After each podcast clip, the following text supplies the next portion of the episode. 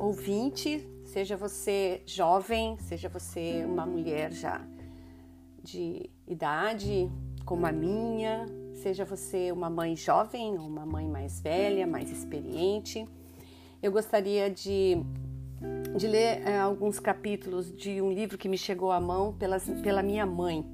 É um livro do pastor Hernandes Dias Lopes e ele escreveu esse livro com uma propriedade muito grande e o livro se intitula Mães Intercessoras, Conquistando o Coração dos Filhos através da oração, da editora Ragnos, com H. Eu acho que a pronúncia é Ragnos, mas ela é escrita com H-A-G-N-O-S.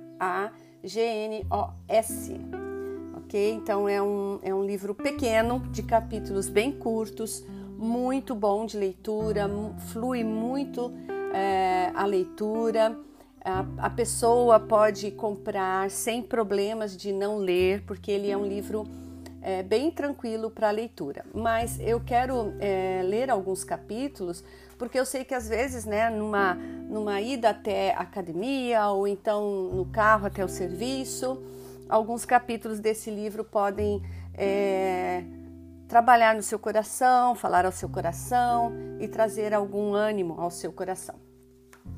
Para quem é, ouve as minhas, as, as minhas postagens, né?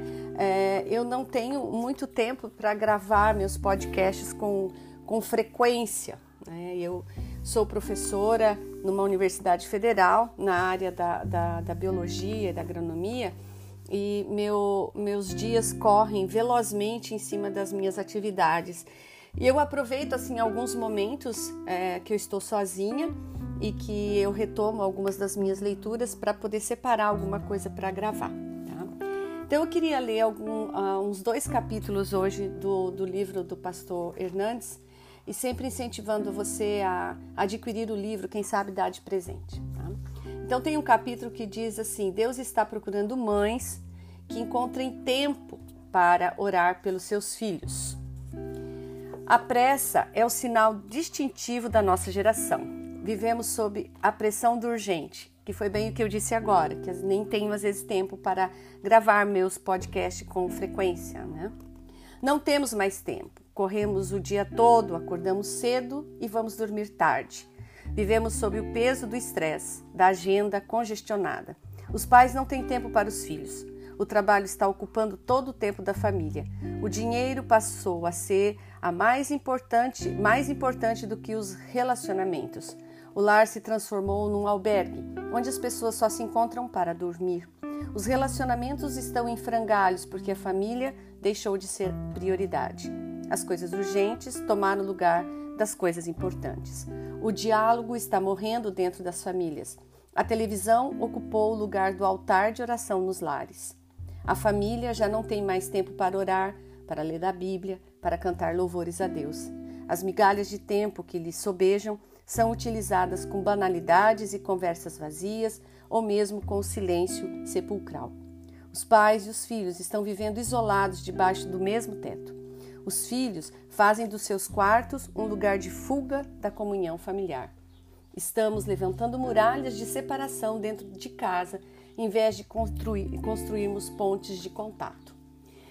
Precisamos de mães que passem tempo com seus filhos, de mães que falem de Deus para os seus filhos, mas, sobretudo, de mães que falem dos seus filhos para Deus. Abraham Lincoln disse que as mãos que embalam o berço governam o mundo, mas jamais teremos uma geração comprometida com Deus e com valores do reino de Deus se não tivermos mães intercessoras. Necessitamos de mães que conheçam Deus na intimidade, mães que vivam na presença de Deus, mães que derramem seu coração diante do Senhor em fervente oração.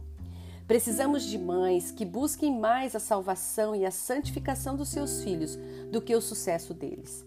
Precisamos de mães que passem mais tempo no altar da intercessão pelos filhos do que nas academias de ginástica. Precisamos de mães que desejem ardentemente que seus filhos sejam mais filhos de Deus do que seus próprios. A maior influência que uma mãe pode exercer na vida dos seus filhos é por meio da intercessão. O maior investimento que uma mãe pode fazer na vida dos filhos é orar por eles. A maior defesa que uma mãe pode realizar a favor dos filhos é diante do trono da graça de Deus. Precisamos de mães que se coloquem na brecha em favor de seus filhos. Precisamos de mães que invistam tempo na oração em favor dos filhos. Quando oramos pouco, não é por causa da falta de tempo, mas pela falta de prioridade. Temos tempo para tudo o que nos é importante. Agendamos tudo aquilo que para nós é prioridade. Devemos organizar a nossa vida de oração. Devemos colocar a oração no topo da nossa lista de prioridades. Se você não preparar a sua vida de oração, não vai orar. Se Deus não for a prioridade da sua vida, você não vai orar. Talvez você tenha boas razões para justificar a sua negligência na oração. Talvez esteja muito comprometida com a agenda congestionada para ter um tempo sistemático de oração. Se você está tão ocupada a ponto de não ter tempo para orar, você está ocupada demais. Talvez seu pecado seja o ativismo. Talvez as coisas, o trabalho, a casa e o dinheiro estejam ocupando o lugar central de Deus na sua vida. A Bíblia fala de um homem muito rico chamado Jó. Ele era fazendeiro, ele tinha bens para cuidar, muitos empregados para administrar, muitos negócios para resolver. Mas Jó tinha tempo para orar pelos seus dez filhos. Ele se levantava de madrugada para orar por eles. As primícias do seu tempo eram oferecidas a Deus em favor de seus filhos. Ele não cessava de colocar cada um deles no altar de Deus. Susana Wesley tinha 19 filhos e ela nunca abriu mão de ter uma hora de oração por dia em favor deles. Essa hora era sagrada para ela. Seus filhos não ousavam interrompê-la porque sabiam que ela estava de joelho no seu quarto, derramando a sua alma diante de Deus em favor de cada um deles. Aquela mulher piedosa legou ao mundo um dos maiores avivalistas do século XVIII, John Wesley, e um dos mais consagrados músicos evangélicos, Charles Wesley. Precisamos de mães que, mesmo na agitação da vida moderna, tenham tempo para buscar a Deus em favor dos filhos. Quero desafiar você, mãe, a organizar o seu momento de oração, a reservar aquela hora sagrada de fechar a porta do seu quarto e estar a sós com o Senhor em secreta e proveitosa hora de oração. O maior bem que você pode fazer à sua família é ser uma ardorosa intercessora. A melhor maneira de você investir o seu tempo é interceder pelos seus filhos. A melhor maneira de você derramar as suas lágrimas é na presença do Senhor em favor dos seus filhos. Em 1997, estive na Coreia do Sul visitando 11 igrejas de Seul. Visitei igrejas de 10 mil, 12 mil, 18 mil, 30 mil, 55 mil, 82 mil e 700 mil membros. O que mais marcou a minha vida naquela visita foi ver o compromisso da Igreja Evangélica Coreana com a oração. Todas elas, todas as igrejas evangélicas têm reuniões diárias de oração pelas madrugadas. Mesmo no inverno rigoroso, com a temperatura abaixo de zero, as igrejas ficam repletas de pessoas sedentas de Deus. A importância da oração não está retratada apenas nos seus manuais de teologia, mas na prioridade de suas agendas. Quando perguntei a um pastor coreano por que eles oravam de madrugada e se aquele era apenas um hábito dos orientais, ele me respondeu que em todos os lugares do mundo as pessoas levantam-se cedo para cuidar dos seus interesses. Eles, contudo, levantam-se de madrugada para orar, porque Deus é prioridade na vida deles. A nossa geração desaprendeu o exercício da oração. Estamos lutando com armas carnais e não usando as armas espirituais que são poderosas em Deus. As mães de hoje precisam aprender a orar pelos seus filhos, a chorar por eles diante de Deus, a colocá-los no altar de Deus por meio da oração e a não abrir mão da vida deles. Uma das mais doces lembranças da minha infância era levantar-me de madrugada e ver minha mãe ajoelhada aos pés da sua cama, orando por seus filhos. Algumas vezes ela levantava-se, ia para o quintal e lá, sob o brilho cintilante do olhar e da abóboda crivada de estrelas luzidias, derramava sua alma diante de Deus. Ah, eu reconheço que eu sou fruto das orações da minha mãe. Deus está procurando mães que não desistam de orar por os seus filhos. O caminho da oração, embora glorioso, não é fácil de ser percorrido. Muitos que se propuseram a ter uma vida fervorosa e intensa de oração desistiram no meio do caminho. Às vezes é fácil começar, mas é difícil perseverar. Não gostamos de orar. Orar é um dos mais árduos exercícios espirituais. É mais fácil ser um ativista do que uma pessoa consagrada à oração. Orar é uma das mais renhidas batalhas que travamos. Muitos são aqueles que falam de oração, mas poucos são os que oram. Muitos pregam sobre a oração, mas poucos são os que oram. Muitos são aqueles que dizem crer no poder da oração, mas poucos são os que oram efetivamente. Talvez você já tenha perdido o ânimo de orar. Talvez sua vida de oração seja tão pobre quanto a vida espiritual que você leva. Talvez você já teve uma vida de oração mais fervorosa, mas agora seu coração está seco e sua vida sem frutos. Talvez você se lembre dos dias em que a sua alma banqueteava na presença de Deus e hoje há um vazio no seu interior. Talvez você já foi uma reparadora de brecha, uma intercessora, mas agora está como uma vinha murcha, precisando de restauração.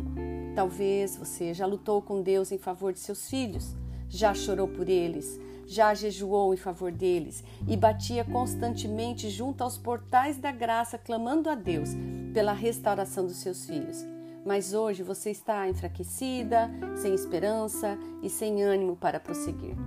Mônica orou cerca de 40 anos pela conversão de seu filho Agostinho. Ele era um jovem devasso e completamente resistente ao Evangelho. Ela jamais desistiu de esperar o milagre de Deus na vida do seu filho. Noite e dia, aquela mulher clamava a Deus pela conversão dele. Depois de quase 40 anos de luta e de choro, de oração, Agostinho foi convertido.